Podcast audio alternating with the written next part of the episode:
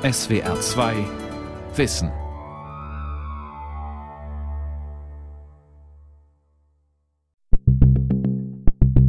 Ja, wir brauchen die Quote leider, muss ich sagen, denn ich hatte anfangs die große Hoffnung, dass es die Unternehmen wirklich selber schaffen, weil es ist einfach an der Zeit, dass genauso viele Frauen wie Männer auch Spitzengremien besetzen und Spitzenpositionen. Offenbar braucht man Sanktionen und staatliche Rahmenbedingungen, die das Verhalten anreizen. Die Frauenquote in Unternehmen ist eine unternehmerische Entscheidung und die hat der Gesetzgeber nicht vorzugeben. Ich denke, dass die Frauen vor 10, 15 Jahren eine gebraucht hätten. Die junge Generation würde nicht in Unternehmen tätig werden, wo sowas notwendig wäre. Und die Frauen werden andere Wege finden, sich an der Wirtschaft zu beteiligen. Und die Unternehmen, die heute noch nicht auf Diversity gesetzt haben, werden in der Zukunft nicht überleben. Einige Frauen sagen, sie möchten keine Quotenfrau sein. Ich finde, wenn wir jetzt schon die Möglichkeit haben, weil gut sind wir sowieso, dann sollte man die Möglichkeit auch nutzen und keine Ausreden neu erfinden. Die Frauenquote. Gleichberechtigung per Gesetz? Eine Sendung von Doris Maul. Na gut, dann legen wir los. Herzlich willkommen zur sechsten Mixed Leadership Conference. Thorsten Otto, Moderator der sechsten Mixed Leadership Konferenz, ist an diesem Donnerstagmorgen der einzige Mann im Vortragssaal des HBV Towers in München-Bogenhausen. Als Silvia Taves mich gefragt hat, ob ich die Moderation übernehmen möchte, habe ich kurz gestutzt. Vor Thorsten Otto im Publikum sitzen rund 100 Frauen darunter Ingenieurinnen, Personalerinnen, IT-Fachfrauen. Alle verbindet eine Frage. Wie kann es Frau gelingen, mehr Chancen für weibliche Karrieren zu schaffen? Denn Fakt ist, in Deutschlands Chefetagen herrschen noch immer die Männer. Früher war das mal so ein Bauchgefühl, die Männer wollen das nicht oder war eher so ein Geschlechterkampf. Jetzt sind wir da, wo ich mir auch wünsche zu sein, dass wir es wirklich mit dem wirtschaftlichen Aspekt sehen, dass Frauen über 50 Prozent des Talentpools sind in Deutschland. Die deutsche Wirtschaft kann sich es gar nicht leisten, darauf zu verzichten. Und dass wir jetzt auf dem Weg sind, wenn man Sachen benennen kann und greifen kann, erfassen kann, dann kann man auch besser was ändern, als wenn man immer so im Nebel stochert. Und Silvia Taves will etwas ändern. Seit 2011 organisiert die Diplomökonomin die Leadership-Konferenzen und bietet damit engagierten, leistungsbereiten und gut ausgebildeten Frauen jährlich ein Diskussionsforum, um sich über Aufstiegswege und Karrierechancen auszutauschen. Daneben ist Taves Chefin von Leading Women, einer Personalberatungsfirma. Ihr Ziel, hier wie da, mehr Frauen in Deutschland in Führungspositionen zu bringen. 2011 hatten wir einen Prozentsatz von Frauen in den Vorständen von 3,1 Prozent.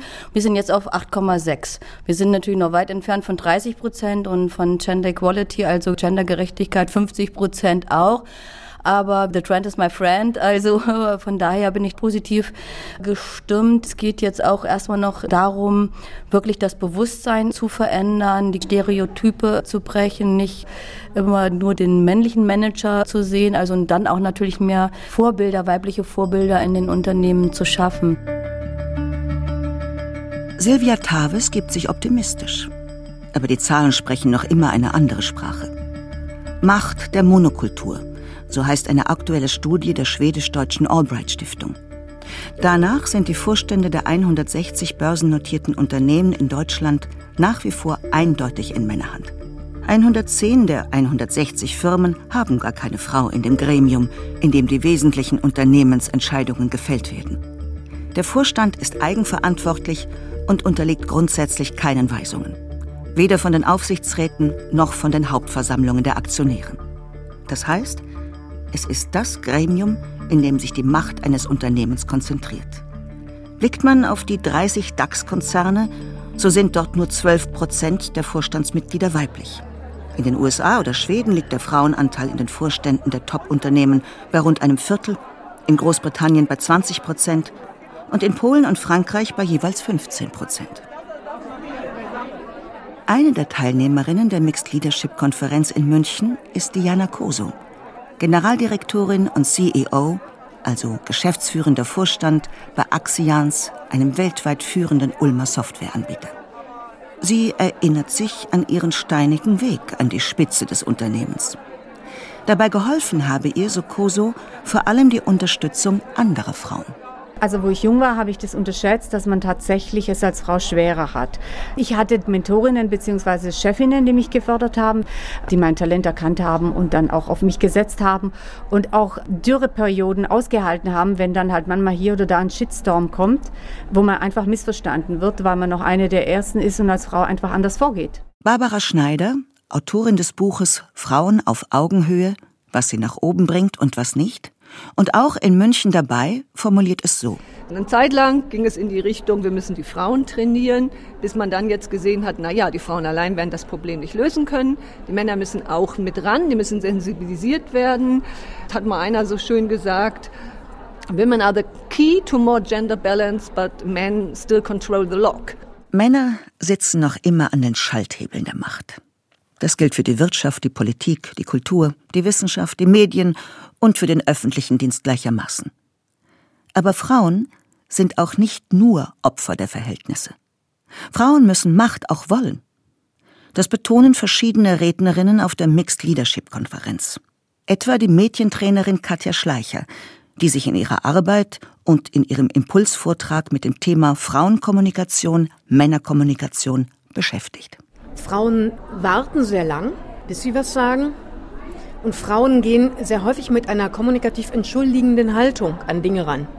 Oh, Verzeihung, dass ich jetzt hier eine Meinung habe und die würde ich gerne mal sagen. Und da haben Männer weniger Selbstzweifel. Und ein für mich als Kommunikationstrainer wichtiger Tipp für Frauen ist weniger erklären, weniger Konjunktive. Wir könnten, wir sollten mal, vielleicht müssten wir. Und mehr Aussagen. Frauen müssten nicht. Sie müssen, wenn sie eine Führungsposition anstreben. Schleicher warnt deshalb vor antrainierter weiblicher Zögerlichkeit. Momentan ist da diese wundervolle Bewegung, wo wir alle in, diese, in diesen Super Speed reingehen. Wo wir sagen, ja, ja, ja, ja, jetzt müssen wir. Und dann machen wir MeToo und dann machen wir Times Up und dann machen wir, jetzt hörst du mir mal zu. Und da haben natürlich viele dann auch gleich schon wieder Schiss davor. So, oh, dürfen wir denn das überhaupt?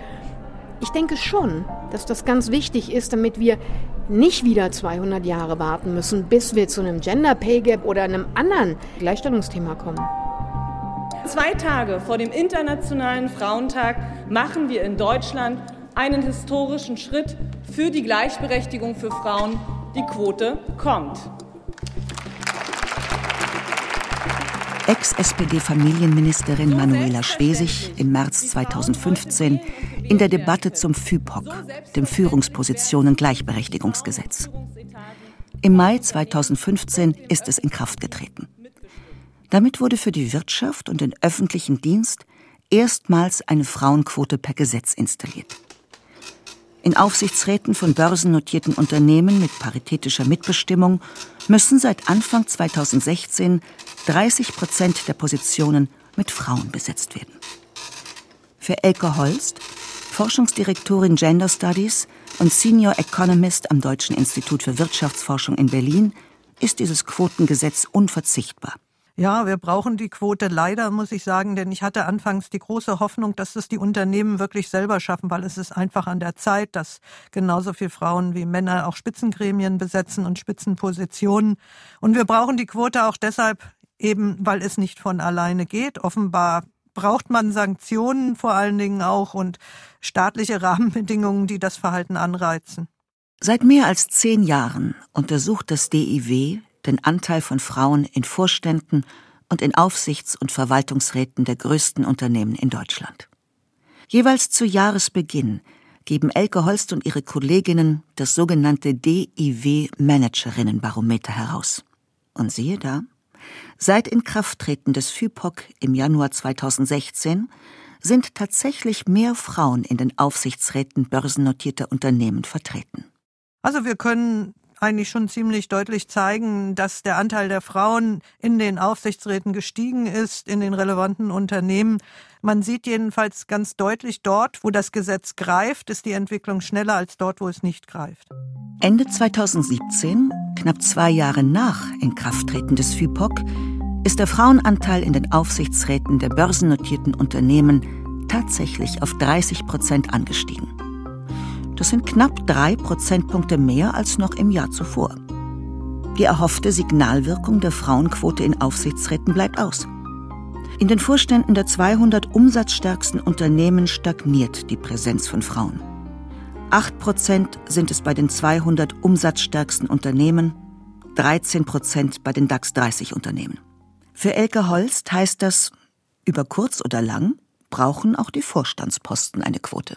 Ich befürchte, dass es letztendlich darauf hinausläuft, weil die Unternehmen einfach nicht dafür sorgen, dass Frauen in ausreichender Zahl in den Positionen unterhalb des Vorstands sind und damit den Pool vergrößern, aus dem dann letztendlich die Personen kommen, die Vorstände besetzen. Und genau da muss man auch noch ansetzen, damit sich ein großes Potenzial gleichzeitig mit der Quote einstellt, dass Frauen in diese Positionen auch tatsächlich kommen. Einfach wird eine solche Ausweitung der Quotenregelung auf die Vorstandsetagen nicht werden. Denn nach wie vor wehren sich weite Teile der Wirtschaft gegen mehr Frauen in Führungspositionen. Die Studie der Albright Stiftung Macht der Monokultur zeigt, es sind nicht nur Traditionsunternehmen, die sich als Quotenverweigerer gerieren. Auch vermeintlich hippe und moderne Arbeitgeber wie zum Beispiel diverse IT-Unternehmen outen sich als Quotengegner. Ihre Hauptargumente die Frauenquote ist leistungsfeindlich, stellt einen Eingriff in die freie Marktwirtschaft dar, diskriminiert Männer und, last but not least, hätten Quotenfrauen in Unternehmen einen schweren Stand, weil ihnen nachgesagt würde, ihren Erfolg der Quote zu verdanken ja, es ist so, glaube ich, dass es Frauen tatsächlich immer mal wieder deutlich schwieriger haben, sich durchzusetzen. Aber auf der anderen Seite denke ich mir, die Welt dreht sich ein bisschen und ich sehe es auch als meine Verantwortung an und übrigens auch als die Verantwortung von anderen Frauen, die in Führungspositionen sind, dass wir auch ein bisschen den Weg besser bereiten für die Generation, die da kommt. Janina Kugel ist eine, die es geschafft hat. Zusammen mit Lisa Davis sitzt die 48-Jährige im Vorstand der Siemens AG und ist als Personalchefin zuständig für rund 350.000 Beschäftigte.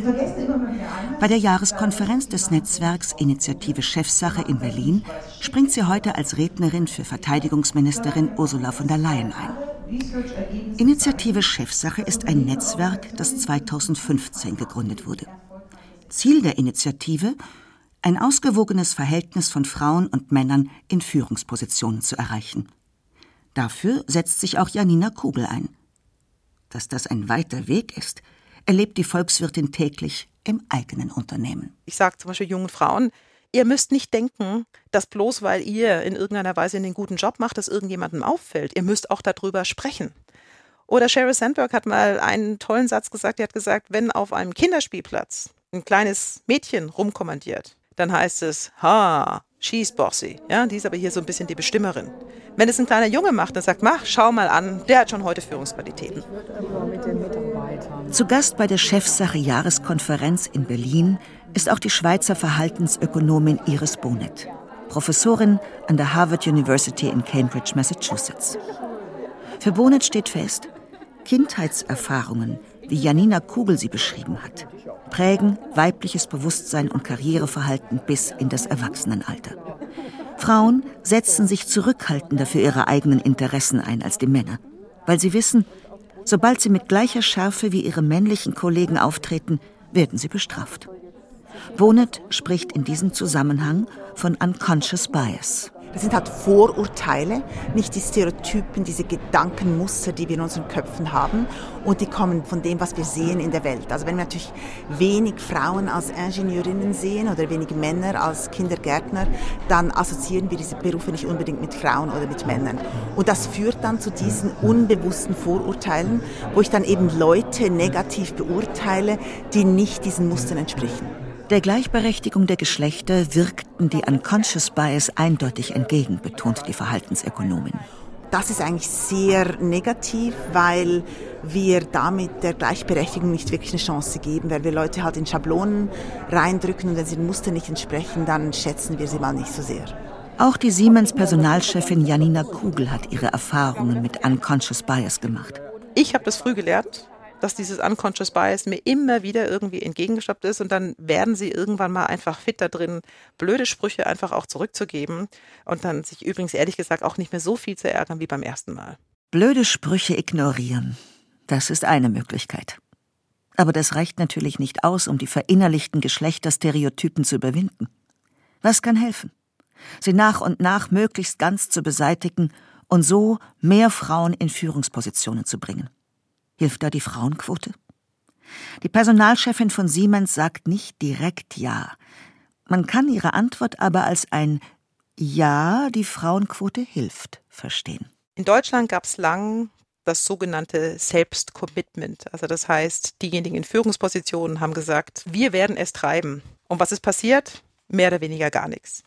Und in anderen Ländern, in denen es irgendwann mal eine Quote gab, da hat sich das dann entwickelt, weil dann irgendwann mal alle festgestellt haben, sind ja alles Menschen, die können irgendwas und das ist irgendwie relativ egal, ob das Männer oder so Frauen sind. Also insofern glaube ich nur, es ist eine wichtige Diskussion und all die Länder, die weit oben sind in einer Liste von Gleichstellung, sind fast alle nur dahin gekommen, weil sie Quoten hatten.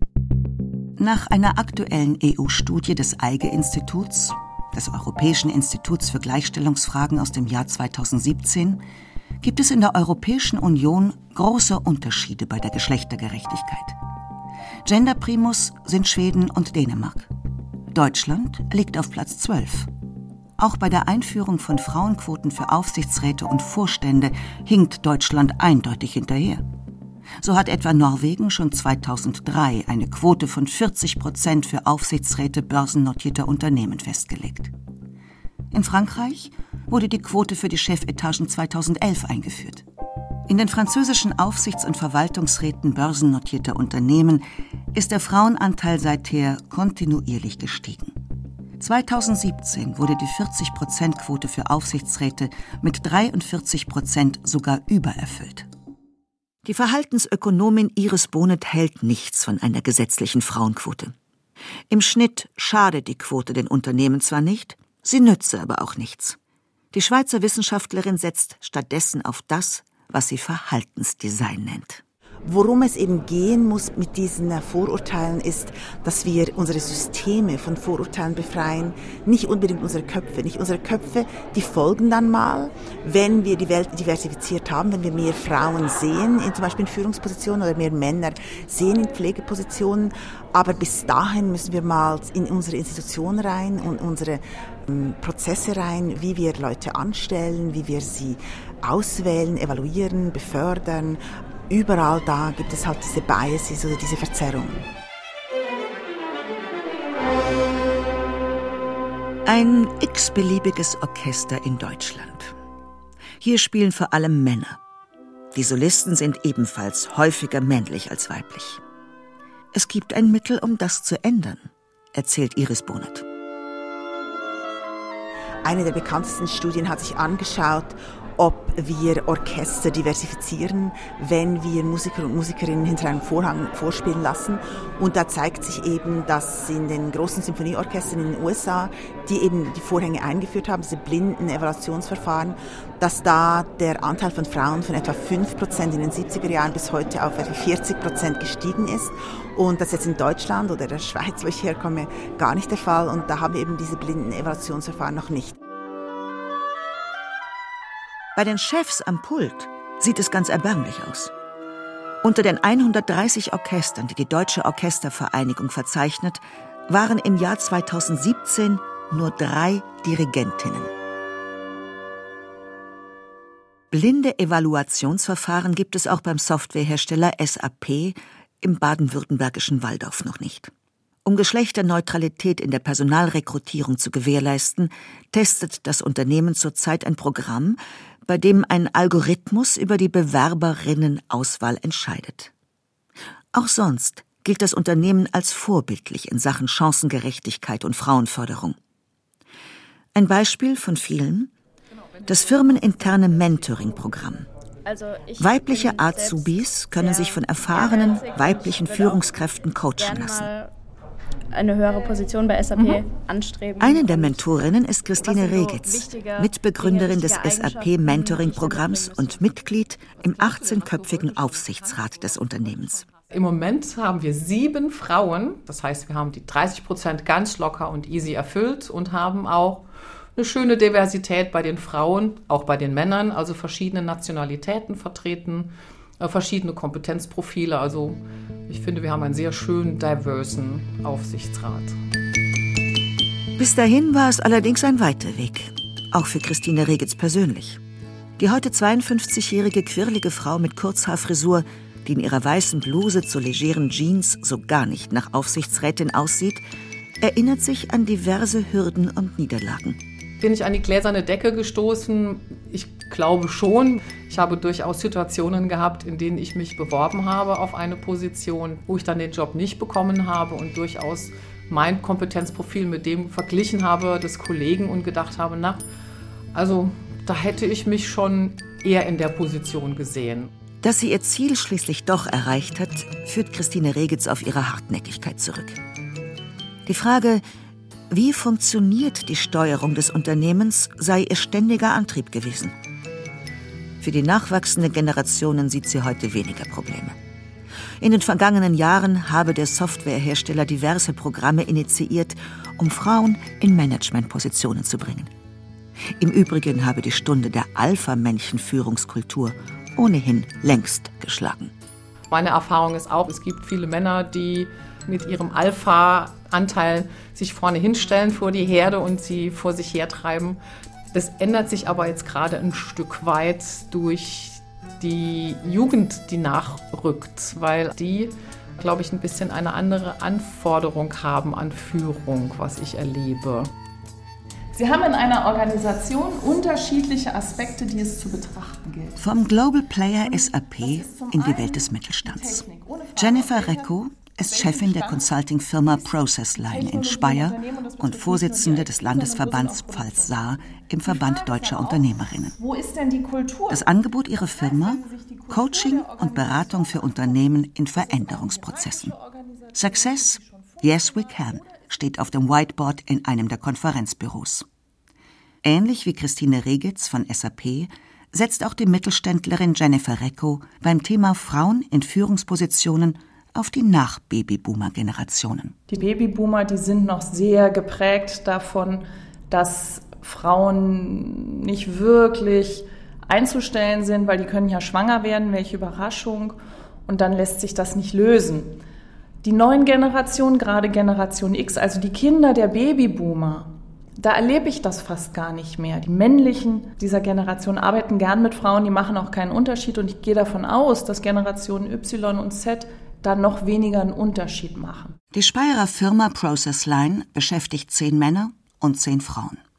Klingt nach perfekter Gleichberechtigung. Stimmt aber nicht ganz, wie Jennifer Recco einräumt. Von den zehn Frauen seien mehr als die Hälfte im sogenannten Backoffice-Bereich beschäftigt und nur einige wenige tatsächlich im Coaching, also im unmittelbaren Kundengeschäft so wie Jennifer Recco, die ständig am Telefon erreichbar sein muss. Guten Tag, Processline GmbH, Jennifer Recco. Insgesamt steht der Mittelstand in ja. Sachen Frauenförderung dennoch besser da als die Mehrzahl der großen börsennotierten Unternehmen. dass wir uns nochmal abstimmen zu dem Angebot, was ich Ihnen geschickt habe. Nach einer repräsentativen Studie der Unternehmensberatung Ernst Young aus dem Jahr 2017 betreibt jeder sechste Mittelständler in Deutschland mittlerweile aktive Frauenförderung. Durchschnittlich sind 18 Prozent, also knapp ein Fünftel der Mitglieder der Geschäftsführungen weiblich. Vor zwei Jahren waren es noch 16 Prozent. Der Anteil der rein männlich besetzten mittelständischen Geschäftsführungen ist von 38 Prozent auf heute 35 Prozent gesunken. Für Jennifer Recco ist der Begriff Frauenförderung dennoch eher ein Auslaufmodell. Ich glaube nicht, dass Frauen gefördert werden müssen, sondern ich glaube, dass die Wirtschaft gefördert werden muss. Denn wenn sie erfolgreich sein will, wenn ein Unternehmen erfolgreich sein will, ist Diversity ein ganz wichtiges Thema. Diversity bedeutet, ich habe eine gemischte Belegschaft. Ich habe Frauen, ich habe Männer, ich habe Menschen aus den unterschiedlichsten Welten und Hintergründen. Nur dann bin ich wirklich erfolgreich. Eine Frauenquote lehnt die Chefin von Processline Jennifer Recco kategorisch ab ähnlich wie die Verhaltensökonomin Iris Bonet. Erstens schränke eine solche gesetzgeberische Maßnahme die unternehmerische Freiheit ein und zweitens komme sie definitiv zu spät, so Recco. Ich erlebe viel zu viele Frauen, die von Männern einfach nicht weiter nach oben gefördert wurden, die an der gläsernen Decke hängen geblieben sind. Die sind aber heute auch in einem Alter, dass sie sich entweder selbstständig machen oder sich was ganz anderes suchen. Das heißt, für diese Frauen brauche ich keine Frauenquote mehr, die kommt zu spät. Und die junge Generation wird sich darum noch weniger scheren, weil die nämlich dieses Thema gar nicht hat Und darum werden die Unternehmen, die nicht heute schon oder vor zehn Jahren schon auf Diversity gesetzt haben, die werden einfach untergehen. Aber Diversität fällt eben nicht vom Himmel. Und wie die Ergebnisse des Managerinnenbarometers und anderer Studien zur Gleichstellung der Geschlechter in den Führungsetagen von Unternehmen beweisen, erst die Frauenquote bringt letztlich Bewegung in die Monokultur der Männer. Da, wo kein Druck ausgeübt wird, passiert auch nichts. 1919, als die Frauen zum ersten Mal wählen durften, hatten wir so rund um die 8,5 Prozent Frauenanteil im Parlament. Und dieser Anteil erhöhte sich nicht wesentlich, bis die ersten Parteien anfingen, eine Frauenquote einzuführen. Erst seitdem, erst seit den 80er Jahren und so richtig erst seit den 90er Jahren, haben wir einen ordentlichen Frauenanteil im Parlament. Und wir sehen ja jetzt gerade, dass der dramatisch wieder runtergegangen ist, weil mehr Parteien drin sind, die keine Frauenquote haben. Bundesjustizministerin Katharina Barley zur Situation der Frauen im 19. Deutschen Bundestag. Dort ist der Frauenanteil von 36 Prozent in der vorherigen Legislaturperiode auf aktuell 30,6 Prozent gesunken. Das heißt auch hier wieder, ohne verpflichtende Quote ist Fortschritt, selbst 100 Jahre nach Einführung des Frauenwahlrechts in Deutschland, offenbar nicht möglich. Weder in der Wirtschaft noch in der Politik. Und die Quote allein kann es auch nicht richten. Parallel zur Quote müssen strukturelle Hemmnisse beseitigt werden, die den Aufstieg der Frauen behindern, erklärt DIW-Forschungsdirektorin Elke Holst. Wenn Frauen in Unternehmen eintreten und auch Karriere machen wollen, dann finden sie eine Struktur vor, die genau in der Familienphase die Personen auswählt, die letztendlich ganz nach oben kommen, den sogenannten Karrieretrack. Wenn aber eine Frau zum Beispiel Teilzeit arbeitet, dann ist die praktisch schon aus dem normalen Karrieretrack draußen. Das kann später ganz schlecht aufgeholt werden. Elke Holst hat diverse Ideen, wie sich das ändern könnte.